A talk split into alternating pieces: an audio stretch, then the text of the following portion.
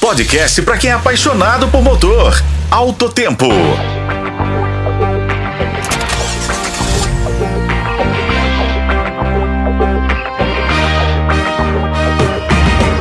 Sejam bem-vindos ao nosso Alto Tempo. Hoje vamos falar sobre multas exorbitantes em alguns países da Europa. Aperte o cinto e vem com a gente. Sabe aquela sensação de pânico quando você vê um radar e passa rápido? Agora imagina receber uma multa no valor de 120 mil euros. É isso mesmo, quase 600 mil reais na conversão direta. Foi o que aconteceu com um empresário na Finlândia. E a pergunta que não quer calar: por que as multas lá são tão altas? A resposta é curiosa. Na Finlândia, a tabela de valores das multas considera a situação financeira do infrator. Eles até dão uma olhadinha na última declaração de imposto de renda. Ou seja, quanto mais rico o motorista, maior será o valor da multa é a justiça atingindo onde dói, no bolso. Não para por aí.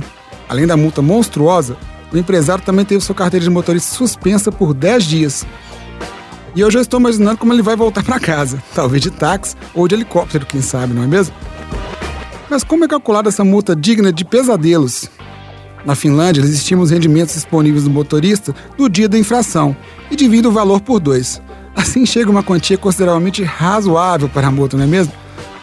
Parece até uma fórmula matemática mirabolante. Agora imagine você desempregado ou sem salário.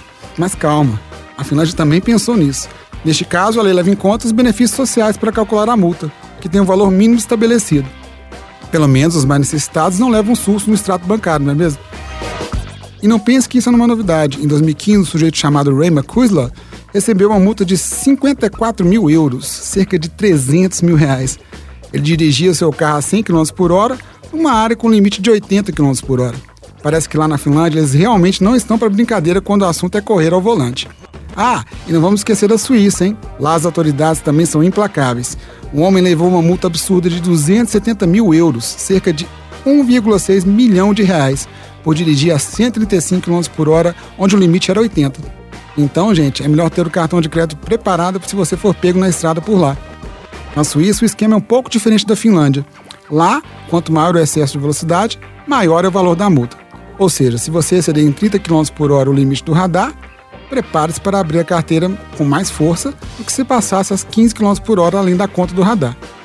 E assim terminamos mais um episódio do Alto Tempo. Espero que tenham se surpreendido tanto quanto eu. Se você gostou, não esqueça de compartilhar com os amigos e deixar seu comentário. Eu sou Igor Veiga e este foi o Alto Tempo. Acompanhe pelos tocadores de podcast e na FM O Tempo.